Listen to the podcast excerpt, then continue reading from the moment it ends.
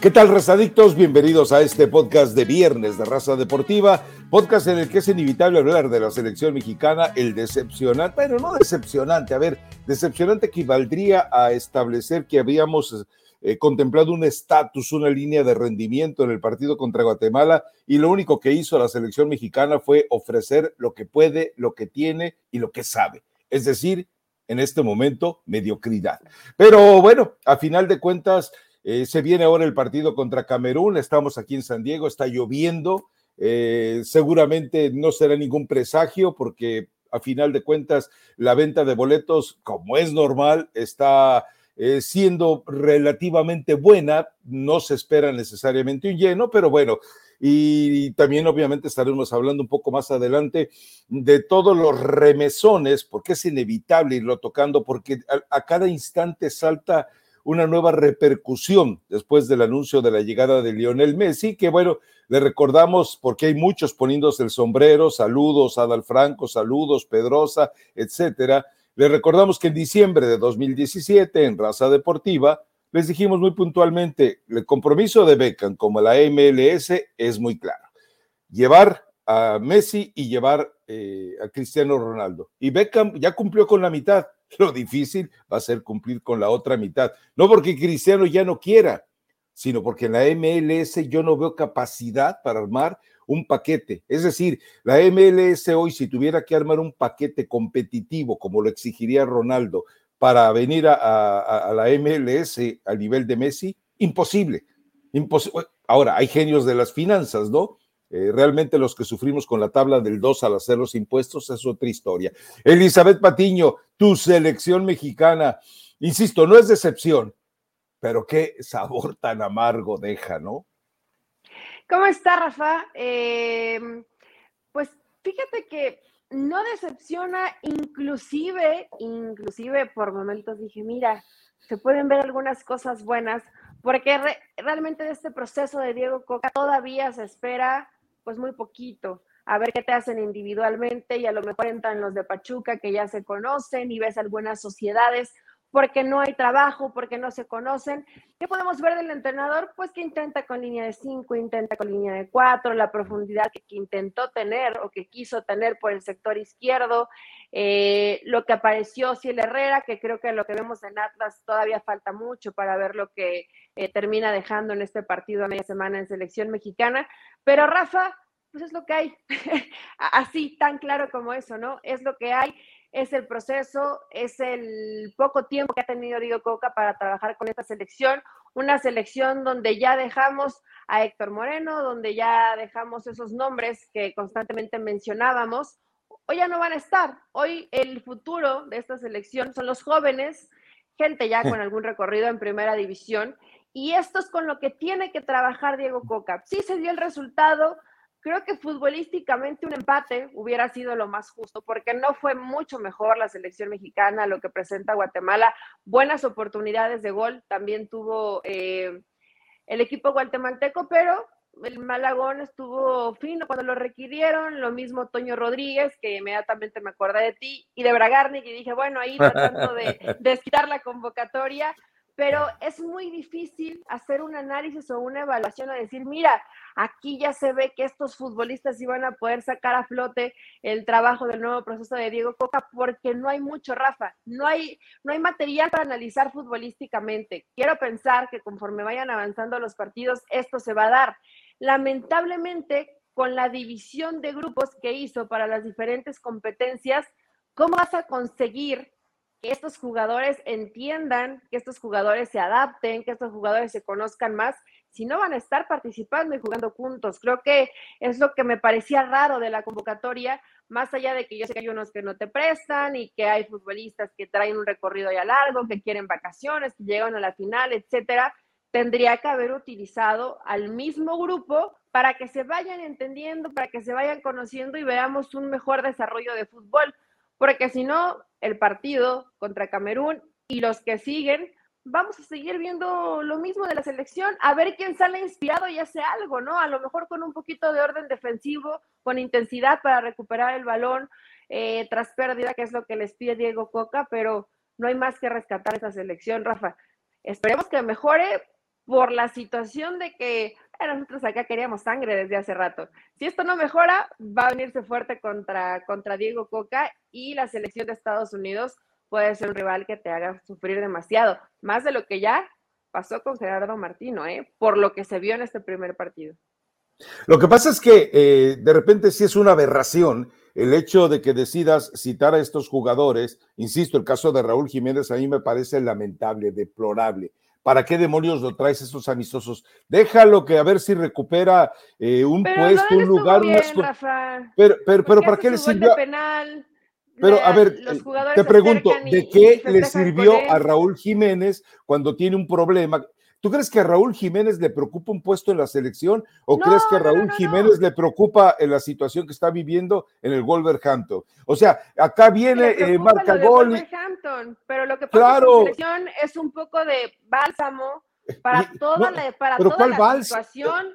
¿Cuál bálsamo, Eli? negativa que está pasando en Europa, Rafa. Estoy segura que en la cabeza de Raúl Jiménez el, el, tener minutos y hacer un gol, aunque sea por la vía penal, para él eh, anímicamente le, le, funciona, le sirve mucho. Yo sé que su cabeza debe estar pensando en qué va a pasar con mi futuro en Europa, etcétera. Pero el que tengas minutos de juego te sirve. Raúl no está jugando y no va a jugar en Europa. Es muy difícil que el equipo haga una apuesta por él.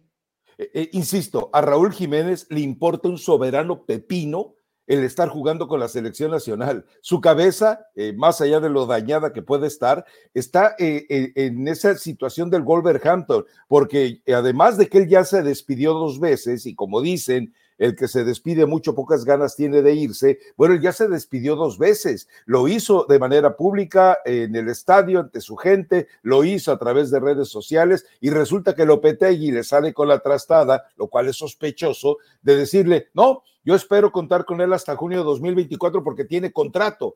Entendamos que todo este tipo de situaciones no lo ayudan y que lo llames. Y para mí es una humillación el que solamente te pongan a jugar contra Mazatlán eh, perdón, el Mazatlán contra Guatemala y contra Camerún, que ojo con algo, Mazatlán, eh, eh, Guatemala es Guatemala B, no llevó a ningún jugador del campeón Shelahu y no llevó a, a, buenos jugadores jóvenes que salieron de la sub-23 y sub-20. Entonces es Guatemala B. Y Camerún también es Camerún B. Lo que va a presentar son, sí es cierto, hay seis o siete jugadores, ocho jugadores que están en Europa, la mayoría de ellos en la liga, en la liga francesa, que sabemos que prácticamente es de segunda plataforma en, en Europa. Entonces, a Raúl Jiménez, más allá de que no sabemos si va a jugar este partido, eh, de acuerdo a lo que vimos en el entrenamiento de ayer, es muy probable que haga una serie de cambios y que Raúl Jiménez termine en la banca y tal vez entre en algún momento. Para Raúl Jiménez, insisto, para mí es humillante, pero también entendamos que a lo mejor era darle una probadita y que Diego Coca tiene el derecho de decir, a ver, quiero ver perfectamente, exactamente cómo está cómo está físicamente, cómo está en situaciones atléticas, cómo está en situaciones mentales, y eso debe ser muy complicado. Pero el resto, eh, te digo, el hecho de que vayas con una selección AB y contra eh, selecciones B y que después de este grupo, ¿de, qué te sirve eh, eh, eventualmente que hayas tenido buenos momentos contra Guatemala y los puedas tener contra Camerún? Si después de este grupo que se va a disolver, del que salen 10 jugadores, a final de cuentas tienes que reinventarte para un partido clave como el de Estados Unidos, porque el de, no es, no sé, ojo, aquí es muy extraño también, puede ser el fútbol mexicano, no nos debe de, de espantar, cuando tú dices, tienes que ganarle a Estados Unidos aunque no ganes la Liga de las Naciones, o sea, eh, eso es populismo. Y después tienes que ganar la Copa Oro, sí, es cierto. Y, las dos situaciones se ven complicadas. Pero yo creo que, eh, insisto, dentro de los escenarios que hay, como no llega Bielsa y como aparentemente Almada ya no, ya no está entre las perspectivas, bueno, eh, la, posibilidad de que Diego Coca repita con el jugador mexicano lo que hizo en Atlas, eh, pues es muy probable que lo consiga, pero sí necesita tiempo. Es que por eso te digo que no hay decepción. O sea, decepciones cuando tú dices, eh, vamos a ver a un equipo competitivo. No, vimos a unos arrejuntados, vimos a un grupo de jugadores que dijeron, hey, eh, ¿tienes tu pasaporte? Sí, véngase, véngase porque usted va a jugar contra Camerún. Esa fue la realidad. O sea, fue un proceder de, tercer mundo futbolístico al cual sí pertenece la selección mexicana. Ahora, eh, con, el partido contra Camerún tampoco podrá dejar muchas sensaciones. Le queda apenas unos días a Diego Coca para armar el partido con Estados Unidos. Eso es lo más grave. Eh, recuerda que les dio permiso a Vega, le dio permiso a Córdoba, y algunos europeos van a llegar eh, tarde. Entonces, este manoseo, que también lo de Toño Rodríguez y otros jugadores que pertenecen a Bragardic, a mí me parece sospechoso eh, y, y, deleznable si hay algún interés por parte de Coca en ello. Pero sí, a ver, es lo que le criticábamos a Tata Martino, Eli. Él empezaba de cero en cada convocatoria, porque no le veías ni siquiera un reflejo de lo anterior. Con otros entrenadores, bueno, con Juan Carlos Osorio, tú por lo menos veías que eh, ya no partía de cero en cada nuevo compromiso, pero con Coca él conscientemente está partiendo de cero, ¿eh? Sí, y así lo aceptó. No te diría que así lo decidió porque probablemente él no tomó la decisión. ¿Qué entrenador va a querer tener a diferentes jugadores para diferentes compromisos en un proceso tan corto donde está señalado, donde sí, él dice que está tranquilo y que es un proceso, pero sabe perfectamente que si los resultados no llegan rápido va a terminar perdiendo. Entonces, eh, sí es una situación difícil si a lo mejor analizamos y, rascamos, Rafa, porque aquí sí hay que rascarle. Yo ya vi el partido tres veces que nos dio la posibilidad de que haya sido el mejor. No, no, no, no, no, no, no, no, no, no, pudiste hacer eso. No me mientas. no, le mientas a la gente en verdad hay, repetición. Yo creo que estamos faltos en, tele de, partidos. Se me hace raro que lo, que, lo pasen tantas veces, ¿no? Y están pasando varios partidos repetidos en este momento donde ya se detiene el fútbol por, un par de meses. Eh, no, no. Tenía, tenía tiempo libre, Rafa, también tengo Deja tomarme un cafecito porque no, no, no, actividad. No, no.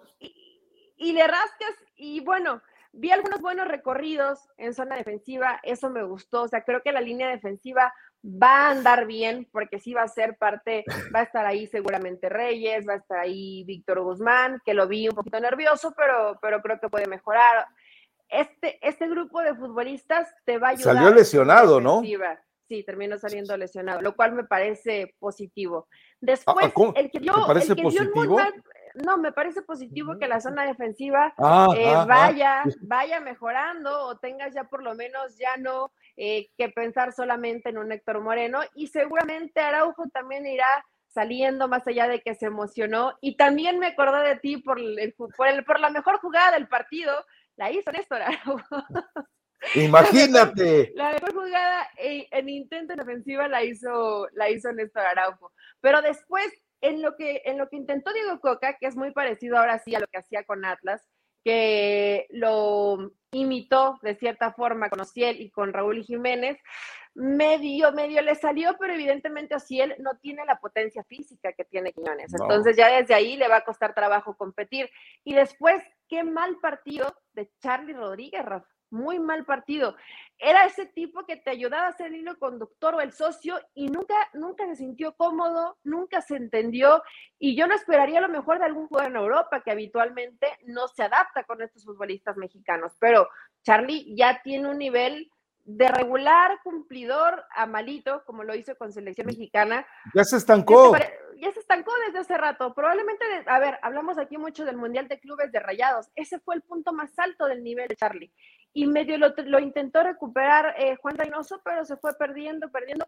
Y ves que esos jugadores de medio campo, esos volantes que necesitas que te generen fútbol porque lo necesitas, es urgente para México, no, no aparecen. Y eso es lo que te comienza a, hacer pensar, bueno, esta es la calidad de la selección mexicana. Ni Diego Coca, ni el mejor entrenador del mundo va a poder hacer demasiado y no va a alcanzar para demostrar un gran nivel futbolístico. Ya después, cuando entra, eh, cuando aparece Eric Sánchez y está Chávez, etcétera, pues ya comienzas a ver que ya se conocen. Ahí, pues le ahorra el trabajo a Diego Coca porque estos se comienzan a asociar porque ya tienen años trabajando juntos. Pero sí es difícil pensar que hubo demasiadas alternativas, opciones. No hubo claridad por fuera, porque realmente no la hubo, o sea, me refiero a jugadas realmente importantes donde ganes tres, cuatro duelos individuales, te quites a varios jugadores, trabajes de fuera hacia adentro. Lo intentaron, pero no lo pudieron hacer. No hay. Y después en el fútbol por interior tampoco hubo. Entonces, por eso te digo, traté de rascar y solamente pensé en la gran jugada de Araujo, vi la repetición y que en defensiva hay orden y que creo que el equipo se repliega bien y, trabaja, eh, las líneas trabajan bien compactas. Lo fundamental de Coca. Es lo, único que podría rescatar de este partido, donde todavía evidentemente falta mucho trabajo. Ahora tú estás siguiendo a la selección, habrá cambios. Rafa, ¿para qué quieres más cambios? En verdad digo, Coca tiene que ver tanto a los jugadores para ver de qué manera te funcionan. Lo de Raúl lo entiendo, ¿eh? Lo de Raúl, porque inclusive yo llegué a pensar que en estos partidos puede jugarse las futuras convocatorias de selección mexicana porque ha sido un futbolista que no ha tenido participación. Pero de todo este grupo de jugadores que tiene, de los demás, ¿para, ¿para qué los quiere ver Diego Coca si después eh, varios de ellos no van a participar en los compromisos importantes? Eh, Eli, si vuelves a llamar a Raúl Jiménez es porque no tienes más. O sea, tienes que tener a Henry Martín, pero si de la Rosa no cuaja, porque parece que no va a cuajar, dime qué te queda. O sea, realmente la situación es tan lamentable en el ataque que tienes a Henry Martín y tienes al Chaquito. Eh, y en la eventualidad de que tengas un, de, poder tener un jugador que no eh, se estorbe con ambos y que termine siendo un relevo de alguno de ellos, pues el único es Raúl Jiménez, pero Raúl Jiménez pensar hoy en él como titular es una locura, la verdad. O sea, eh, era Guatemala y era Guatemala B, era un equipo que no había trabajado igual que el de México junto. Y que también entendemos la motivación, siempre ha sido histórico la forma en que los equipos de, Centroamérica le juegan a México. Y además el técnico es un técnico mexicano como es precisamente Luis Fernando Tena, pero eh, yo, sí creo que hay un, hay un escenario aquí de confusión con respecto a lo que puedes esperar de México en el ataque. Pero también eh, estoy de acuerdo contigo. El, fundamento de Coca, el Guardiola mexicano, decía el presidente del club de Tobiraragorri, eh, la verdad es que le, encanta el fútbol ratonero. Él ya eligió el fútbol ratonero como el principio básico. Y me, vamos, lo que pasa es que eh, ustedes, los mexicanos, son de repente tan audaces que dicen, no, es que quiero una selección que gane, que guste y golee. No, no, espérate, o sea, e, en México tienes que decidir, ¿quieres ganar? Bueno, hay, hemos visto las mejores exhibiciones de México jugando de manera ratonera, porque jugó de manera ratonera contra Brasil en la Copa del Mundo de, de, Brasil precisamente, porque jugó de manera ratonera, que eso eh, a mucha gente le, le cuesta reconocerlo, contra Alemania. Eh, cuando le, ganan el Mundial de Rusia. O sea, entendamos eso. Si México tiene que recurrir a los principios básicos de, de especular con tiempos, espacios, resultados, posición y posesión de valor, bueno, que lo haga. Yo prefiero, fíjate, yo prefiero una selección con estilo ratonero a que eventualmente haya naturalizados, porque por lo menos ya encontraste un escenario para que juegues a lo tuyo yo, te pregunto algo, ¿qué tan factible es que veas a esta selección de Coca dar una demostración de perfección como la que se dio ante Croacia, que después terminaría siendo su campeona del mundo? porque eran los mismos jugadores, en el mismo nivel de madurez de los mexicanos. O sea, sí se puede generar algo más definitivamente a los que se burlan del jugador mexicano y hacen énfasis en el tema de Chivas, no, sí se puede. Eh, pero bueno, usted, directora técnica, a lo mejor ya está pensando en llevar naturalizados a los guerreros de la plata. a ver, yo mencioné aquí y no me voy a echar para atrás y tú ya veo que quieres recular en el tema de Quiñones. Yo sí dije que si Quiñones estaba disponible con pasaporte mexicano. Ah, no, sigo en lo mismo. Eh, y va a llevar naturalizados Diego Coca, que no sé si lo vaya a hacer en algún momento eh, donde le llegue el agua hasta el cuello. Es más, no sé si le den tiempo, ¿no? Porque acá no hay tiempo, acá, acá no hay posibilidad de, equivocarse, no hay margen de error. Eh, lamentablemente, mal hecho, porque así no se califican los procesos que acaban de comenzar, eh, y menos hablando en, en, el tema fútbol, donde quieren resultados inmediatos y donde se ciegan completamente en el tema de la calidad, porque cuando decimos que es lo que hay, y seguramente el jugador si nos escucha se va a enojar y va a decir, no, es que hay nivel y hay gente en Europa, sí, pero difícilmente ves a alguno que llegue y digas, mira, qué, qué diferencia tan grande está marcando ante los rivales. Y no es por demeritar a Guatemala, Rafa, como equipo, como equipo, jugó mejor Guatemala de lo que... Tiene estructura. Tiene estructura. Claro, Luis Fernando Tenaya tiene más tiempo trabajando con esta selección de Guatemala. Todos los técnicos tienen poco tiempo, pero tiene un, poquito más de proceso de, lo que tiene Diego Coca. Eh, entonces, pues sí, va a ser, va a ser complicado. Yo no quiero que vayan naturalizados, pero al final pues, ni me importa, ni es, ni es mi selección, ni yo soy la dueña de la selección. ¿Cómo? Pero que juegue, que juegue con, pues, con lo que tiene, tratando de hacer algo interesante, pero ahí va a llegar una gran contradicción que yo escucho y tú que tienes muchos más años que yo, que la afición dice, es que este no es el estilo y no es la esencia del fútbol mexicano. A mí todavía no me queda muy claro cuál es, cuál es la esencia de la selección mexicana, porque si tienes que jugar así, y yo no lo diría ratonero, sino priorizando el orden, priorizando que, tus, que, tus, que tus líneas estén bien compactas, pues no está mal, o sí, o, está prohibido, no, o, no, no, no, está dentro de las posibilidades de lo que quería ver hacer el, futbolista mexicano. Si con eso te alcanza para competir, adelante, bienvenido y, que así juegue Diego Coca, pero ve cómo mataron a Gerardo Martino por jugar así contra Argentina. A ver, e, es que recordemos algo. Normalmente eh, hay, una, hay un escenario de hipocresía especialmente cuando al frente de la selección mexicana está un extranjero, hay un escenario de hipocresía entre exfutbolistas que de repente cuando se meten al análisis dicen, ese no es el estilo de la selección mexicana. La, vamos, eh, el mejor estilo de la selección mexicana, ¿quién lo habrá mostrado? Eh, tal vez Miguel Mejía Barón por momentos, eh, bueno, Manuel Lapuente, imagínate si Manuel Lapuente podemos hablar de un fútbol ofensivo. No, no, no, era precisamente la prioridad sobre el orden y después vemos a ver qué pasa, pero debes tener una buena generación de jugadores. Y, y vamos al caso de Ricardo Antonio Lavolpe, Que, que sí, sí, intentó. Y, y, ¿Y qué pasó? Fue un, fue un horror la fase de grupos, Eli. Recuerda que México termina clasificando a la fase de octavos de final gracias a un resultado ajeno, porque eh, prácticamente hizo ridículo en la fase de grupos.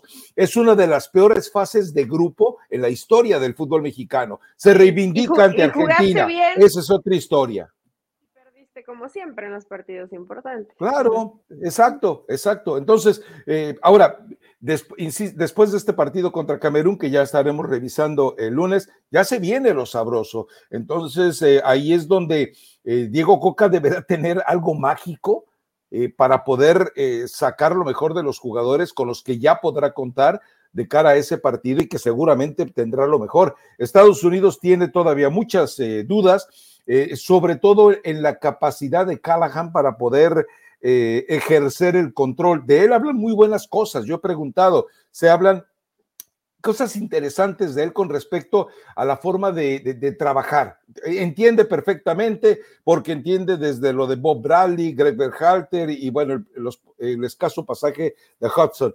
Pero eh, vamos a ver si el jugador, porque volvemos a lo mismo, Eli, ¿cuántas veces hemos visto entrenadores muy sabios pero que a, la hora de dar la charla táctica se atoran.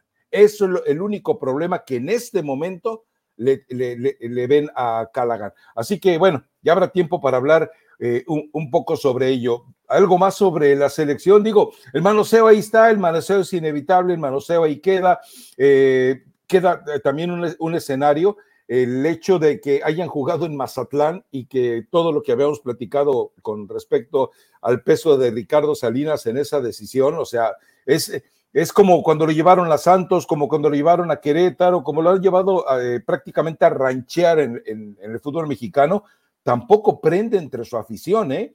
Prende en el Estadio Azteca, porque ya sabemos que el Estadio Azteca va la gente que nunca va al estadio va la gente que, que, ahora, especialmente con redes sociales, quiere presumir que estuvo ahí y que después no se vuelve a parar en el Estadio Azteca, que agarra y avienta al, bote de, la ropa sucia la camiseta de México esperando que la recicle seis meses, un año. Esa es la realidad en el Estadio Azteca, para que también, aunque hay algunos que el, son... el Estadio de Mazatlán se veía muy bonito, Rafa. Yo creo que Nunca en la historia de cuando es todo el equipo había esa cantidad de gente. Esa es una realidad. Con América. por más que hayan regalado los boletos en, Electra, bueno, pues eh, es parte de la campaña que tenía que hacer Ricardo Salinas para convocar a más gente, pero es esta afición que además nunca va porque ellos prefieren, prefieren ver eh, cualquier otro escenario de béisbol que fútbol en, en Sinaloa, eh, más allá de eso, abucharon. No sé si te diste cuenta, pero abucharon fuerte, sobre todo en el segundo tiempo, cuando entró mucho mejor Guatemala. La primera mitad la termina cerrando mucho mejor también el equipo de, de Tena. Entonces, esta afición que nunca va y que probablemente no esté tan contaminada y tan maleada y tan decepcionada, también abuchea. Entonces, eh, ya, ya el fastidio es general, ¿no? Ya, ya el fastidio y, y la exigencia que buscan para una selección donde lo único que les diría es, vean bien la calidad del jugador. No es culpa de Diego Coca lo que está pasando. Hay una situación de estancamiento en la evolución de nivel del futbolista mexicano. Tendrán que mejorar. ¿Cuánto tiempo va a pasar? Eh. Hoy te diría, no sé, no sé. Y no va a cambiar aunque, aunque pongan a Miguel Herrera, aunque pongan a Guillermo Almada, aunque pongan al, entrenador que pongan Rafa, una eh. situación de nivel de fútbol. Con Almada a lo mejor, con Almada a lo mejor, pero me imagino que Almada meterse en la cabecita. Oye, no te voy a permitir o no podemos trabajar dando tres listas distintas para los compromisos. Si quieres que mi equipo se vea bien ante Estados Unidos, bueno, pues déjame trabajar con los mismos jugadores para que podamos dar una buena presentación ante la selección de Estados Unidos. Hoy eso, de por sí la situación es complicada y solitos ellos se ponen el pie, ¿no? Te la hacen más complicada. Hay dos cosas aquí. Una, eh, faltó la capacidad de negociación. Es decir, yo entiendo que pedir a los jugadores europeos por 40 días no es fácil. Entonces, disponer de ellos tampoco es fácil. A final de cuentas, tendrás que elegir y hacer una especie de limpia. Cuando hiciste separación de grupos, como pasó cuando se empalmaron Juegos Olímpicos con Liga de las Naciones y Copa Oro, a México le fue como en feria, no ganó nada, o sea, hizo el ridículo. Estados Unidos eh, se burló prácticamente en la cancha de lo que hacía México. Pero bueno, la, excusa de Martino es, bueno, es que eh, parte de la medalla de bronce, que para mí es un ridículo que eso México se lo quiera colgar como momento de gloria, pero eh, Tata Martino justificó así el fracaso. No, bueno, es que ahí está la medalla de bronce. Bueno, y recordemos todo lo que significó el estar micromanejando eh, eh, a Jimmy Lozano.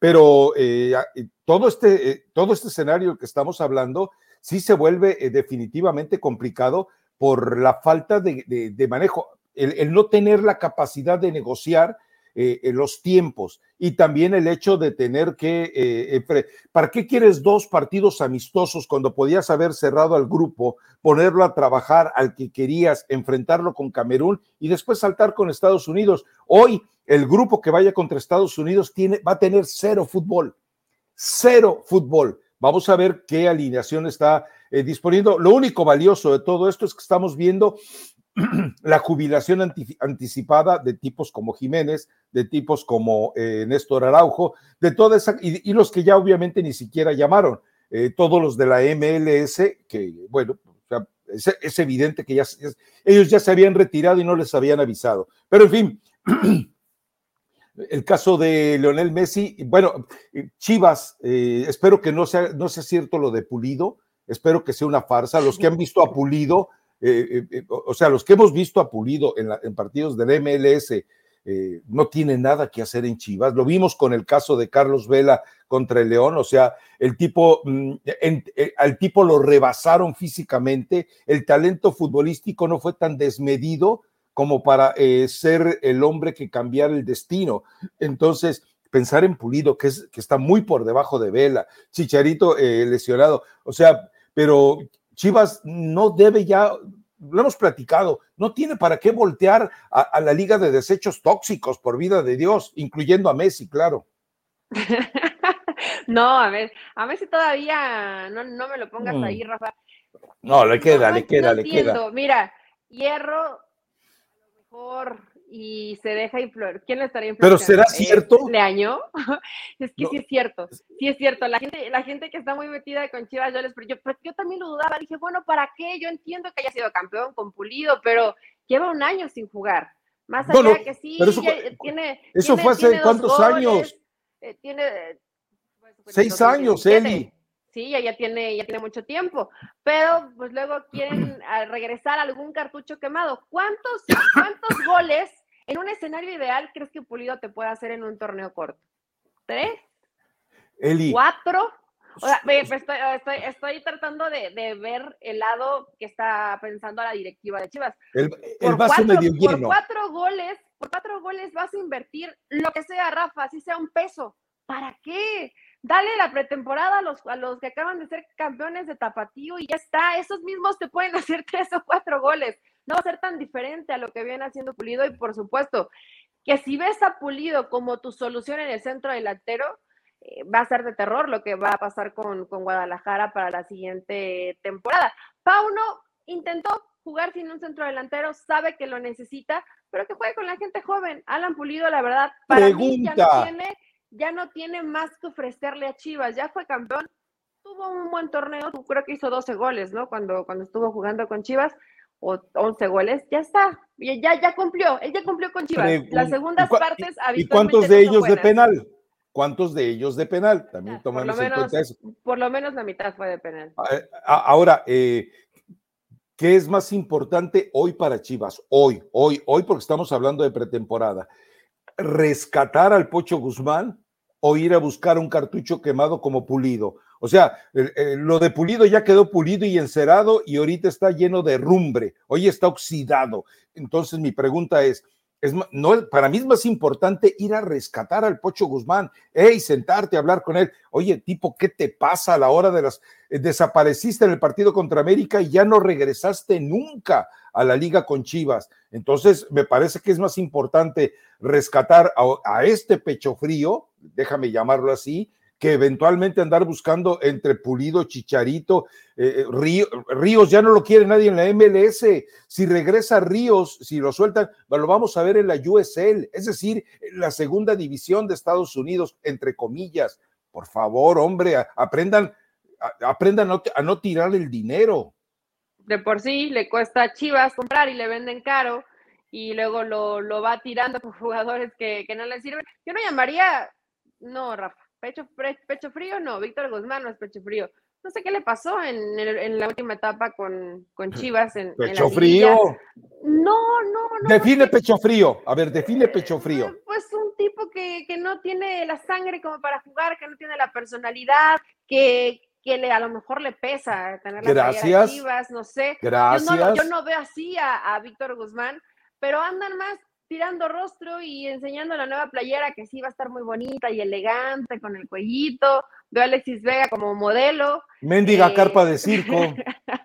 no, me pareció, me pareció bonita la, playera que van a sacar, pero pues están, siguen pensando en otras cosas. Hablas de Guzmán y lo mismo tendrán que hacer con Alexis Vega. ¿Cómo se llama? Brígido se apellida el de Tapatío, ¿verdad? ¿Sí está bien? Brígido y Puente. Esos nombres te los vengo diciendo. Me parece que esos dos tienen que estar. Ya, deja, de, deja de pensar en Pulido y en otras cosas que esté buscando Chivas. Rescata Macías, Eli. rescata Macías. Rescata. Macías, a Macías lo tienes que rescatar por doble partida. Del coco, del coco. Por el tiempo que no, que no ha jugado por el tema de su lesión.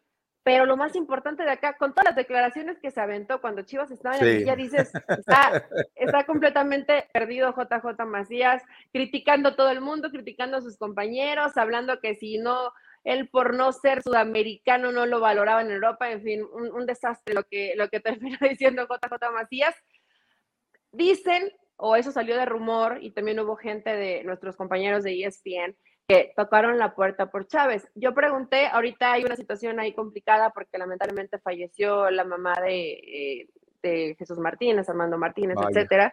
Entonces, eh, no te están soltando mucha información, pero tengo entendido que no. O sea, que ni preguntó Chivas, ni Pachuca le va a vender a Chivas eh, a Chávez. Entonces, nada más para, eso es lo que al menos yo investigué y me enteré que, que está pasando. Pero bueno, eh, obviamente, sería una apuesta interesante, pero igual le, quieren clavar, le, quieren clavar, el colmillo a Chivas con 12 millones por Chávez. ¿Para qué? ¿Para qué? ayúdame en algo. Yo soy, eh, yo soy Pauno, bueno, yo soy Hierro. eh, veo que eh, Beltrán es un enorme jugador al que le falta desarrollarse de acá de arriba. No hablo de, mentalidad, hablo de inteligencia. Eh, si yo llego con Jesús Martínez y le digo, dame el chiquito, dame a Eric Sánchez y llévate a, y llévate a Beltrán, ¿tú aceptarías ese cambio? Depende cómo llegue, ¿no? La pregunta. ¿De, qué te ríes, Patiño? Es que ese apodo no me gusta. Espero y le cambien el apodo a, Eric Sánchez porque ya desde que te digan chiquito, pues como que eres poquito. Ah, ah, deja de elaborar. Tú porque te fuiste por el lado mal pensado. Pero, eh, pero ¿sabes qué? Podría ser un intercambio. Probablemente Almada haría un, gran trabajo con Beltrán, pero pues no le quites mérito a Pauno, déjalo que él también. Pero ¿quién es mejor jugador? Hoy, hoy, hoy, ¿quién es mejor jugador? ¿Eric Sánchez o Beltrán? Para mí es mejor jugador Eric Sánchez, porque Eric Sánchez juega más fácil, lo que parece más difícil. Es un, es un tipo que tiene muy buena lectura de juego. Y Beltrán, él debía estar en Europa, Eli. Beltrán cuando se bloquea y quiere hacer todo él, comienza a equivocarse. Ese, ese saltito no lo ha podido dar el jugador de Chivas. Por supuesto que es mucho mejor jugador Sánchez. No creo que Pachuca quiera soltar al chiquito. no creo. Pues imagínate, ya se están haciendo de tantos jugadores, ya es too much para, para Guillermo Almada. ¿Con, qué va a jugar la siguiente temporada? Lo que me haces decir, Rafael Ramos, tú empezaste.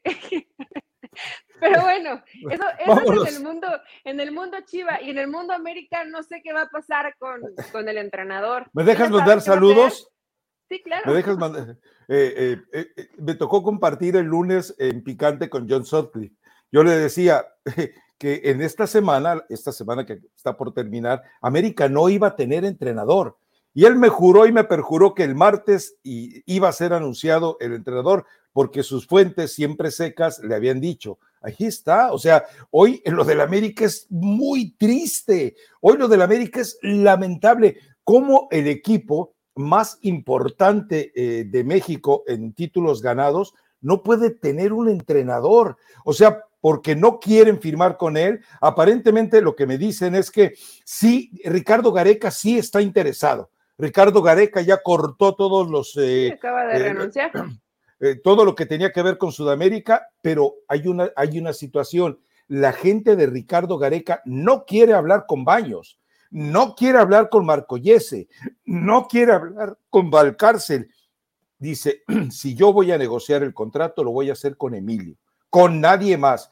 Te pregunto, ¿habrá algo turbio en esos canales de ingreso a la América por parte de estos personajes para que decidan hablar con Emilio. Recuerda algo, Marcelo Bielsa se lo dijo muy claramente a Jesús, si quieres que regrese a, la selección, que vaya a la selección, eh, yo hablo solo con Emilio, con nadie más. Entonces, eh, pues queda muy claro. ¿Tú lo ves como algo turbio? Yo, yo creo, ¿sabes qué? Más bien que no los ven como personajes de autoridad. Que dices, oh, oh, y, estos, y, estos quiénes son, yo mejor... Ineptos, ignorantes. y la palabra es muy fuerte. Atrévete. Yo diría que hasta el momento incompetentes, porque no puede pasar tanto tiempo donde, lo mismo. Se donde se han equivocado en contrataciones y dentro de, de lo que les pide, seguramente, pues entonces ya me iría como un nivel muy arriba, pero cuando delega responsabilidades, o Emilio delega responsabilidades, pues ves que este tipo de personajes no han resuelto porque ya no es la primera vez, Rafa. ¿Cuántos siguen hablando de, no, yo prefiero hablar con Emilio y me salto todos estos, no, me interesa ni verlos, ni hablarles, ni escucharlos, ni negociar con ellos. Vas este, hasta más arriba. ¿Por qué? A mi parecer, porque no te representan un personaje de autoridad. Si hay algo turbio, no lo había pensado. Tú que eres muy mal pensado. Podría ser, ¿no? Pero yo creo que va más por el lado de la poca efectividad en el trabajo que han hecho hasta el momento. Recuerda que hace ya, pues creo que años, eh, comenté yo precisamente el hecho de que el América no iba a contratar ningún jugador llegado de Sudamérica. ¿Por qué? Porque John de Luisa eh, hizo una especie de barrera cuando todavía estaba vinculado al América y de hecho recuerda que él pidió ante FIFA, eh, él fue el que solicitó que se hiciera un reglamento más estricto sobre la forma de permitir que los eh, promotores eh, tuvieran injerencia en las transferencias. O sea, eso hay que acreditárselo a John de Luisa, pero también entendamos algo sobre ese tema. dejó una semilla y recuerda que ningún jugador ha llegado directamente de Sudamérica al nido, a Cuapa. Está vetado, está vetado por todos los promotores sudamericanos en América. Los que han llegado llegan vía Europa. El que llegue va a llegar vía Europa. Y por eso están buscando el entrenador en Europa. Ahora, imagínate, cuando, eh, eh, eh, cuando hasta pozoleando termina ninguneándolos, o sea, es, grave que te, que, te, que te dejen en la friend zone el Tata Martino, Juan Carlos Osorio, pozoleando y quién era el otro, y Diego Alonso. O sea, Pero lo de, puro mediocre el promotor es Bragarnik, ¿no, Rafa? Por eso te digo. O sea, yo, eh, eh, honestamente creo que son ni es que en, qué tendría que haber estado pensando América para, para ubicar a pues tú lo defendías, tú lo defendías, tú decías, Pachuca juega muy bien con Pozoleando. no, yo no, yo dije eso, ¿eh? Y digo, al menos lo intentó y lo vimos llorar por el descenso, pobrecito, a nadie se le desea defender, pero las cosas pues, no, no, no, no le han salido bien si, si era uno de los candidatos, pues por eso América está como está. Ahora, ¿por qué te digo lo de Baños? ¿Viste lo que pasó? La femenil que, que fueron campeonas. Y Baños ni siquiera se, se, acerca por su medalla, Rafa. O sea, eh, manda, ah, manda a alguien para que, le, para que le lleven la medalla. Por eso te digo, yo no lo creo, yo no lo creo que sea una situación de malos manejos en cuanto a situaciones turbias o ah, ah. corrupción o ese tipo de cosas, no. Yo creo que va porque no representa no representa absolutamente nada para quien quiera negociar algún tema con el América. Eh, yo te pregunto, ¿cuántas formas turbias de comportarte hay en la vida? No solamente la corrupción por dinero, hay otras maneras turbias de ir por la vida. Recuerde, eh, porque mucha gente de repente pregunta en Twitter, ¿qué es lo que salva Baños? Ya les dijimos, la hermana de Santiago Baños es íntima amiga de la esposa de Emilio Azcarra Gallán.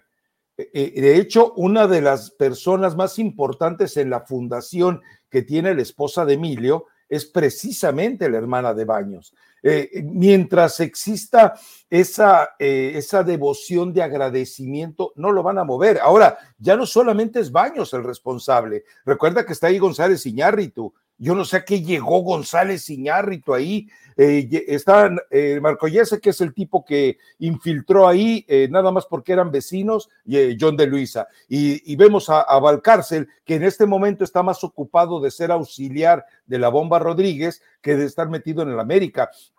lo del América es lamentable. Ahora, recordemos también algo. Lo de cuando llegó Solari fue lo mismo. O sea, Solari llegó al cuarto para las 12 llegó, eh, lo llevaron con un estilista, lo peinaron, le pusieron gel, le pusieron botox y lo presentaron en cuapa. Lo mismo puede pasar otra vez, ¿no?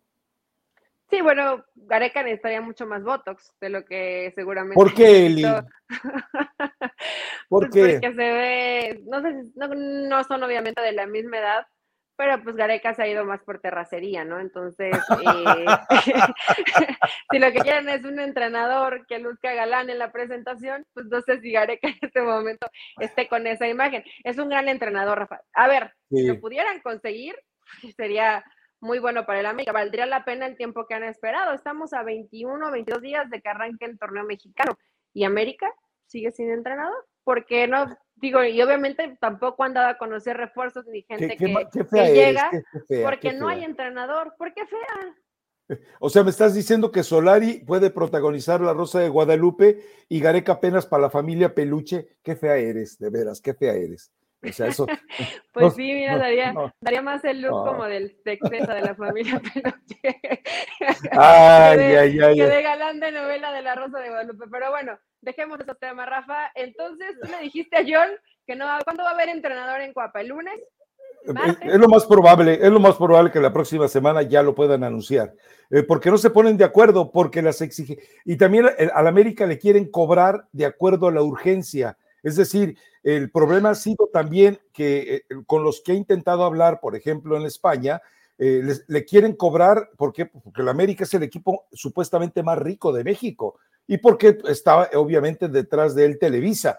pero eh, también entendamos que con todos esos escenarios, el América no es de los que mejor paga. De hecho, eh, el América es, es en el mundo hay mendigos y mendigos. Mendigo es el que pide y mendigo el que no da. El América es mendigo para ese tipo de cosas. Entonces, ahí queda una situación de conflicto. Pero sí, el América necesita de tener ya un equipo para que pueda de una u otra manera empezar a desarrollar algo, ¿no? Se le viene el torneo, se le viene la Copa de las Ligas.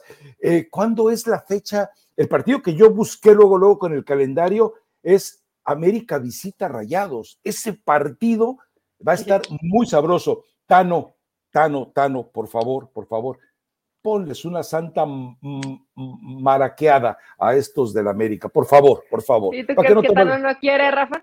Hombre, ¿y cuántos del equipo Monterrey quieren? El calendario, el día más importante para dejar eh, todo en la cancha, el partido contra el América, y seguramente puede, bueno, hay que ver quién va a estar en el América. Te iba a decir, puede ser un gran partido, pero si el lado del América a lo mejor no hay un entrenador tan competente, no se refuerzan bien, pues le quita un poco de brillo a lo que por Ahí está Sergio Bueno y el profe Cruz, para pronto, venga. Una, Cuando hay que rescatar un barco que se esté cayendo, siempre es buena idea el profe Cruz. Bueno, no sé si Sergio Bueno sigue dirigiendo. Ya no, ¿sí? Ya tiene un rato todo que no dirige. Ya sabía que estaba en algún equipo de segunda división, porque no sé por qué pero lo tengo en un grupo de WhatsApp y manda mucha información de segunda división. ¿Ah, pero, ajá, el profe Sergio, bueno. ¿Te va a bloquear? Si nos escucha, te va a bloquear. Seguramente después de esto me, va a bloquear. En fin, Rafa, hay que esperar a, la información de lo que pueda llegar al entrenador de, la América. Y de ahí fuera, de ahí en fuera, eh, situaciones de bombas mediáticas en el fútbol mexicano, Nada. Nada. momento nada. Nada, nada, nada, nada. Bueno, eh, la llegada de Lionel Messi a la MLS. Le recordamos, diciembre de 2017, explicábamos que Beckham, para asegurar la franquicia en Miami, le habían establecido, él había establecido, yo les garantizo, porque tengo la palabra de ellos, que en el verano de 2023 llegan Messi y Cristiano a mi equipo. Bueno, ya cumplió la mitad. Eh, y bueno, ya estarás al tanto de todos los remesones que ha provocado. Eh, de repente los boletos que estaban a 50 dólares hoy están en 900. Los, eh, de repente, ayer le preguntaba yo a la gente de, de, MLS, oye, ¿cuántas decenas de acreditaciones han aparecido? Me dice, no, no son decenas, son cientos. O sea, gente que no quería ver jamás a la MLS ya quiere eh, su acreditación para seguir esta temporada de la MLS. Apple, Apple TV se apoderó del negocio y hoy puede hacer lo que le dé la gana. Entonces, eh, ¿qué más? Bueno, eh, lo de las camisetas es una locura también. el, país entero se ha trastornado. Yo sostengo algo, Eli, porque he leído eh, cosas muy, no quiero decir tontas, pero sí he leído cosas muy brutas. saludos a David Faitelson y, a, Mauricio también, de decir que la liga, la MLS ya es superior a la MX por la llegada de Messi. A ver, sí es, eh, eh, es mediáticamente el impacto es brutal. Es decir, a la Liga MX, dime a quién presume, dime, a quién te presenta a nivel. Ahora, que esto signifique que va a mejorar el nivel de rendimiento de la MLS, para nada, el nivel de futbolístico de la liga va a seguir en una situación estándar, pero también entendamos que mediáticamente, acuérdense que la MLS siempre presumía, mi liga eh, está disponible en 150 países, pero nadie la transmitía. Yo, yo le he preguntado a gente de México y dicen, no, aquí la MLS se transmite cuando no hay fútbol y a las 3 de la mañana. De ahí en fuera no se transmite. Bueno, pues ahí está el, el escenario. Eso está pasando en otros países. Ahora ya cambió. No, no, es que imagínate el día de la presentación de Lionel Messi y te digo, la cantidad de acreditaciones que se han solicitado de Europa, de África, de Asia, de Sudamérica para la MLS es impresionante, Eli. Cientos de acreditaciones de tipos que quieren eh, llegar a, cubrir el primer minuto de Lionel Messi. Todavía no sé, yo estaba especulando con algo. Me parece que eh, va a ser el 4 de julio contra Columbus. ¿Por qué? Por la situación histórica que es la ciudad de Columbus y Ohio por ser una fecha en la que el país prácticamente se detiene y porque encajaría perfectamente para que sea eh, eh, es el día. Eh, Lionel Messi no tiene ningún problema. Es decir, el tipo nunca ha trabajado a fondo porque no lo necesita. Lo suyo es un talento. Él es futbolista, no es jugador de fútbol. Entonces, pues ya está puesto esto, o sea, a prepararse por lo que se viene pero yo insisto en eso, es una liga que tiene un atractivo por él, pero que vaya a mejorar su presencia en la liga, eso no significa que necesariamente vaya a pasar, ¿eh? No, es que están combinando y revolviendo peras con manzanas.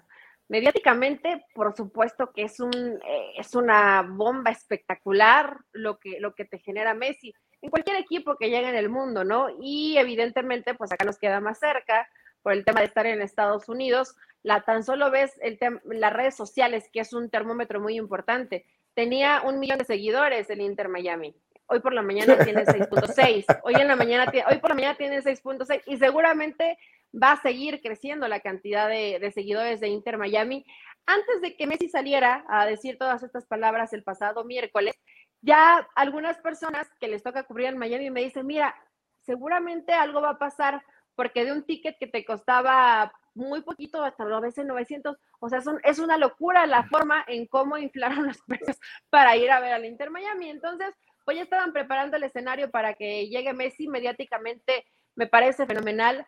Messi va porque son palabras de Messi, no porque lo piense Elizabeth, o no sé si alguien más lo piense, eh, aparte de mí. Messi va a retirarse, va a relajarse, va de vacaciones, va, va hacer fútbol sin presión. Él mismo lo dice, yo ya no, yo ya no quiero presión, yo quiero un lugar donde sí quiero competir y quiero seguir ganando, pero con la tranquilidad, con la paz, con el tiempo para poder estar con mis hijos, para poder estar con mi esposa. Y está muy bien, pero cuando te habla que va a una liga donde no hay exigencia y donde prácticamente pues va a que le paguen bien por hacer lo que le gusta, pero sin presión, pues es una liga del retiro, Rafa. Aunque sigan ilusionándose y pensando que la MLS y que ya mucho nivel y que es que llega Messi. Por supuesto que en, el mejor escenario, en la mejor mansión, con el mejor lugar, con la mejor ciudad de, México, no se puede comparar a vivir en en cualquier otra ciudad en Estados Unidos por diferentes, por temas de seguridad, eh, por temas de entretenimiento, por temas de educación. A ver, hay muchas cosas que seguramente se analizan antes de pensar en el tema fútbol. Messi no pensó en el tema fútbol en la competencia. Pensó en un lugar donde su familia puede estar bien y pasarla a gusto y tranquilo. Y ese lugar es Miami y después todo lo que viene, como bien lo mencionas con Apple TV, eh, seguramente en algún momento Messi tendrá eh, algunas acciones de alguna franquicia. Y está bien, Rafa, hoy Messi ya ve más en el futuro y en lo que va a pasar cuando deje de jugar al fútbol. Y es válido, ¿no? 35 sí, años. Sí, totalmente. la Copa del Mundo. ¿Qué más? Yo sé que hay, los románticos de fútbol, yo me incluyo ahí, queríamos seguir viendo a Messi, deleitarnos porque nos sigue eh, demostrando. Pues acá te vas a deleitar más, en, una, en una liga de mejor nivel, pero en la MLS, pues es como pagas un poco de show, un poco de circo. Y seguramente te vas a deleitar más porque con las defensas que tienen Messi va a ser destrozos en la, MLS.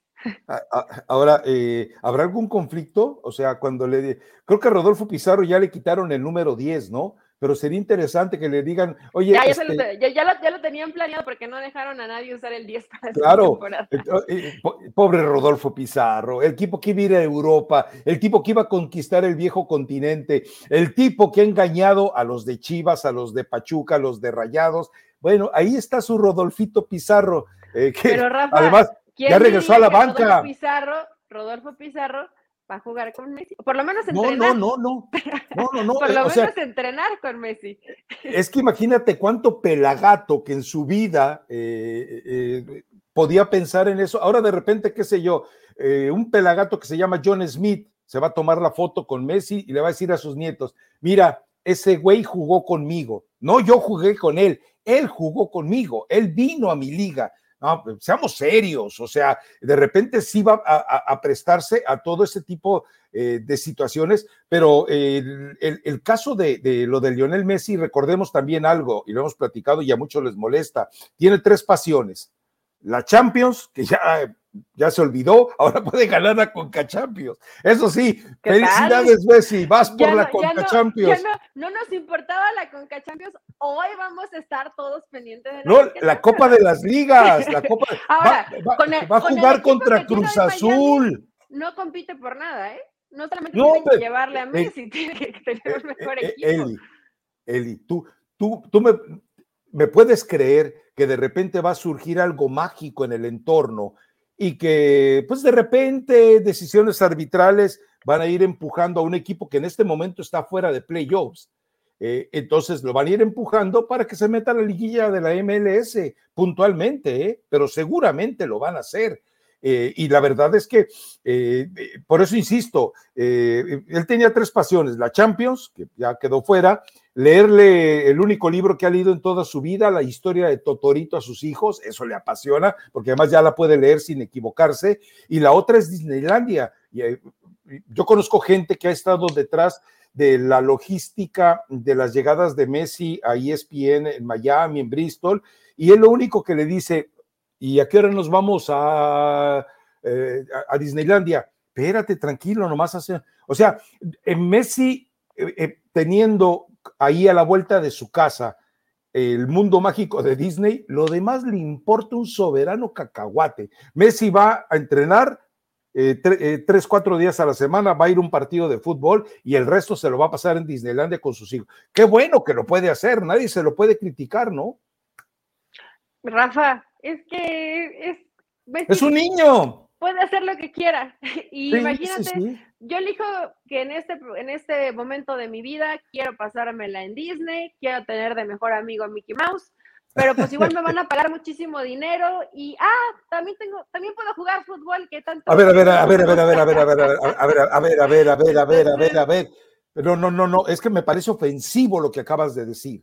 ¿Por qué? Me estás diciendo que se va a convertir en el mejor amigo de Mickey. ¿Me estás diciendo que su nivel eh, intelectual está como el de Tribilín para juntarse tanto con Mickey Mouse? Qué, mala eres, qué mala eres, qué venenosa, qué hay sucia manipuladora.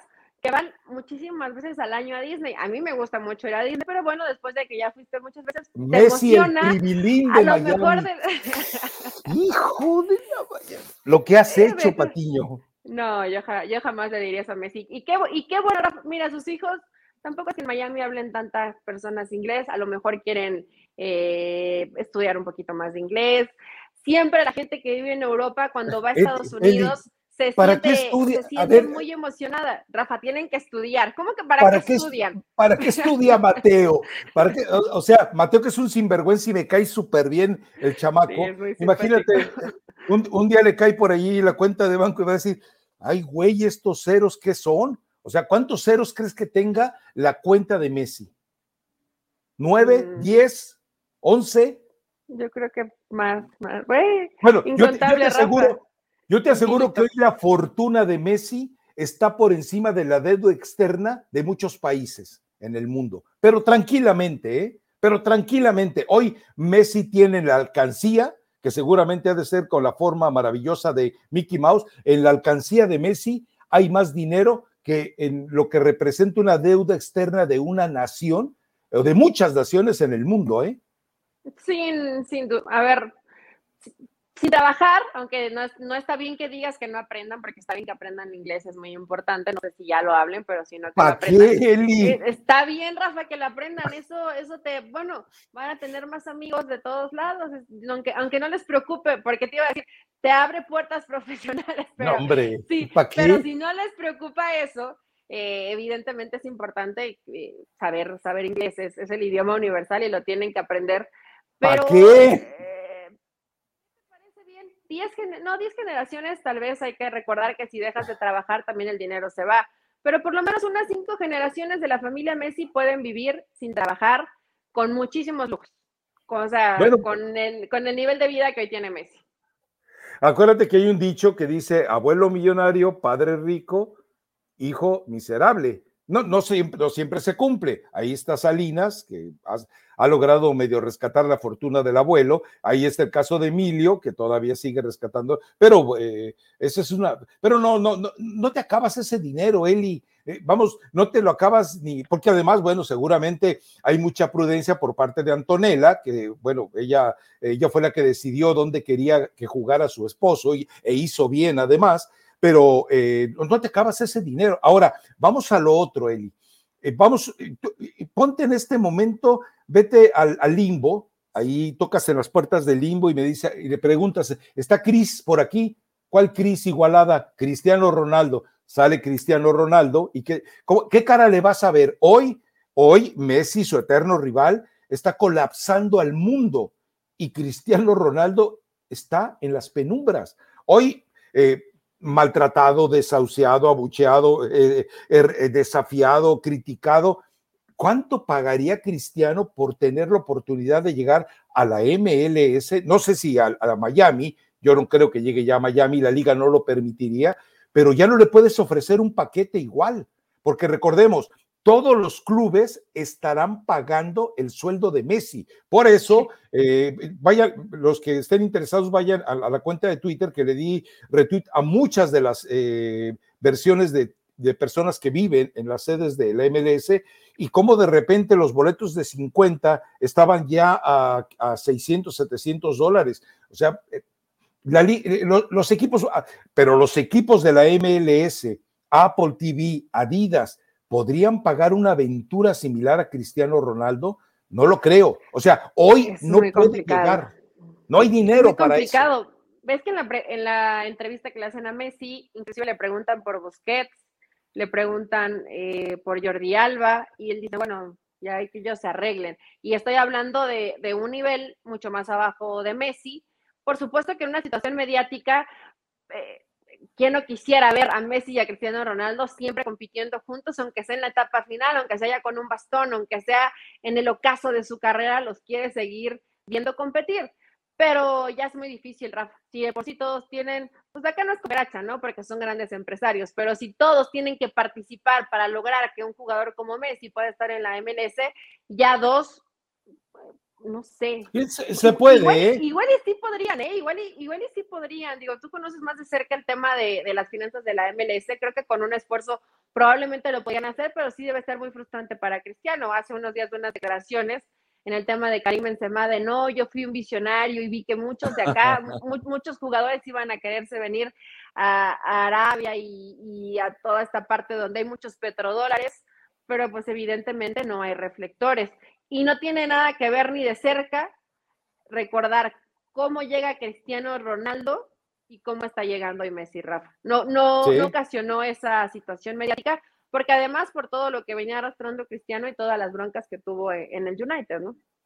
Sí, sí, y además llegó en conflicto. Acuérdate que por eh, una eh, cuestión de ley no podía, eh, Georgina no podía vivir con él, o por lo menos si querían vivir, pues tenían que casarse. Entonces, todo ese tipo de situaciones también evidentemente pudo haber afectado a Cristiano Ronaldo. Pero sí, eh, eh, es cierto que hoy eh, la MLS tendrá que consumir este producto que le va a durar unos tres años, yo creo, tranquilamente, y que obviamente va a enriquecer a todos, menos a su fútbol, insisto, menos a su fútbol. Pero en todo esto, Después vendrá otro. Yo creo que Benzema, si le hacen la oferta el próximo año, eh, recapitulando las situaciones financieras, lo puede llevar tranquilamente. Y yo creo que eh, sí, sí hay manera. A ver, eh, llevas a Cristiano Ronaldo y simplemente por, al momento que enfrente al, Inter Miami, bueno, en ese momento se va a colapsar el, aficionado Villamelón, el, aficionado facilón de seguir solamente a las estrellas e, en, el mundo, ¿no? Es, es, que la camiseta de Miami se va a convertir en la más vendida en, eh, a partir de ya, a partir de ayer. Había muchos que la sacaron del baúl de los recuerdos. Bueno, Pedrosa andaba presumiendo su, entrenando, creo estaba entrenando con su, con su playera del, del Miami y vi a muchos más. Una, pregunta. La que les habían regalado de buena onda, que la tenían ahí para limpiar y sacudir los muebles, hoy, ah, la playera del Inter Miami, la de Messi. Rafa, se, va a vender caro. Fíjate que no, no he tenido la curiosidad de checarlo, cuánto está eh, ahorita la venta la playera del Inter Miami, pero seguramente han de cobrar como si fuera la, playera más linda del mundo. Eh, a ver, boletos que estaban a 800 dólares, Eli, bueno, un palco hoy te cuesta veintitantos mil dólares para ver eh, los juegos del Inter de Miami o Inter Miami. lo van a ver los ricos, ¿no? Sí, claro, los villamelones, esos son los que lo van, que nunca van a volver a ir al estadio, pero van a tomarse las selfies y van eh, a, tomarse videos y decir, yo estuve ahí cuando Messi debutó. Ahora, que le quede claro algo a la gente, los boletos del partido de debut de Lionel, si es contra Columbus el 4 de julio, eh, seguramente se van a quedar entre los empleados y patrocinadores, eh, empleados de Adidas, patrocinadores de la, eh, de, la MLS, patrocinadores de Miami, gente de la US Soccer, gente de la MLS, gente de Zoom, la familia y la tribu de Beckham, porque eso va a pasar en realidad. Algo van a inventar para que eso ocurra, porque es la fiesta, es la fiesta que, insisto, eh, de nivel futbolístico, eso es otra historia, ¿no? Pero bueno, eh, qué sé, no sé si he visto una invitación de, de la Federación Mexicana de Fútbol,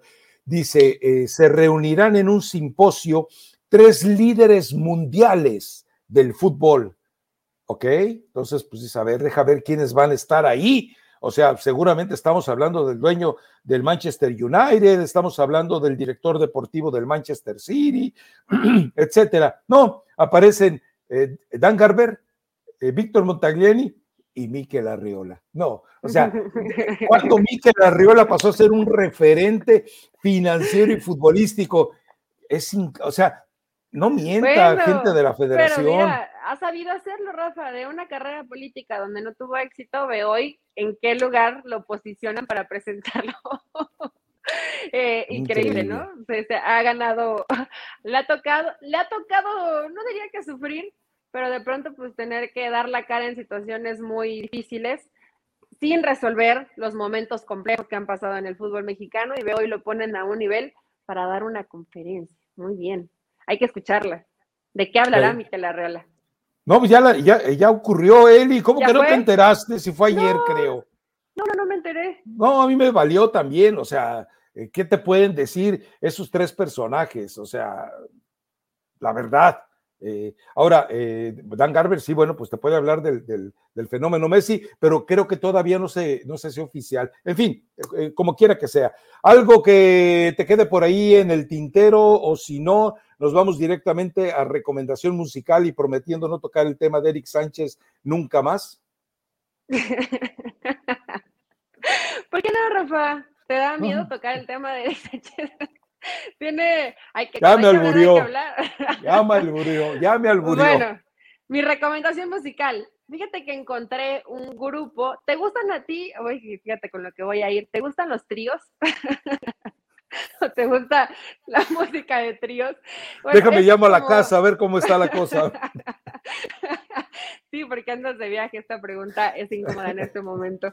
Pero eh, la recomendación es de, un, de un grupo que se llama Daniel Me Estás Matando, que tocan este tipo de música como de tríos.